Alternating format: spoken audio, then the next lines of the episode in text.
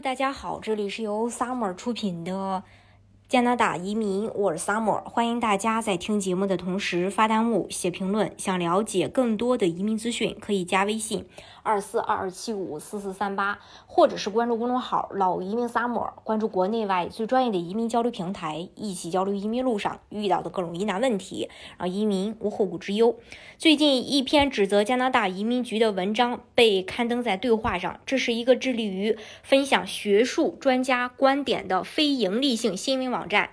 这篇文章呢是由 UBC 大学教授、纽芬兰纪念大学教授和滑铁卢大学教授共同撰写的。文中指出，尽管特鲁多表达了对新移民的欢迎，而且一般公众认为加拿大是一个友好和开放的地方，但许多试图来到我们国家的人发现，他们面临的明显有着不同的现实。加拿大大学每年接待数以千计的访问学生。根据下议院公民和移民常务委员会的一份报告显示，这些学生中有很多都是来自低收入和中等收入国家的。这些学生为全国各地的社区区带来了多样性，带来了人才和知识，并帮助创造经济繁荣。但是在2016年到2020年期间，加拿大移民局严重拖延，导致超过50万人被拒绝获得加拿大的学习许可。这些人中呢，有许多人已经符合条件，并被加拿大顶尖的研究项目录取，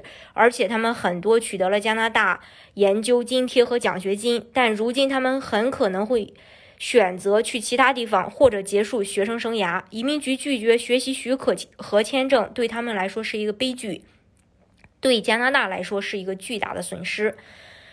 自从疫情以来，国际学生许可的处理时间已经增加了一倍多。原来的标准是六十天，但一些地区的学生经历了超过二百天的延迟。这些延误甚至发生在已经在加拿大生活和学习的人身上。他们只是申请符合要求的研究生工作。对于这些已经在加拿大学习的研究生和研究员来说，这种延误造成了恐惧和焦虑，也限制了他们的旅行自由，因为可能会被拒绝。再入境，长时间等待移民局的回应，也会威胁到他们的收入和获得医疗和儿童保育等基本福利的机会。因为如果没有有效的签证或学习许可，大学就无法处理他们的奖学金或就业报酬。来自尼日利亚、阿富汗、孟加拉国和巴基斯坦的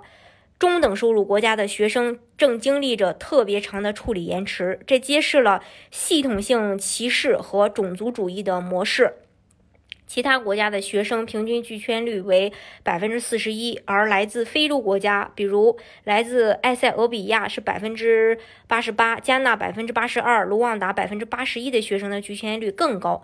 最后啊，三位教授呼吁消除当前程序中公开的种族主义。他们表示，应该提高拒签理由的透明度，并建立一个机制，给已经在加拿大的学生一个宽限期。同时，还要解决移民局的积压问题。从学签如此高的拒签率上，我们可以看出，留学移民其实并不是一种嗯捷径。移民也不是一件简单好操作的事儿，而且现在加拿大高分才能获邀，申请积压严重。想要稳妥实现移民加拿大的梦想，申请人其实要慎重去考虑，然后再选一个比较适合自己的项目来拿到身份。今天的节目呢，就给大家分享到这里。如果大家想具体的了解加拿大的移民政策的话呢，可以加微信二四二二七五四四三八。或者是关注公众号“老移民 summer”，关注国内外最专业的移民交流平台，一起交流移民路上遇到的各种疑难问题，让移民无后顾之忧。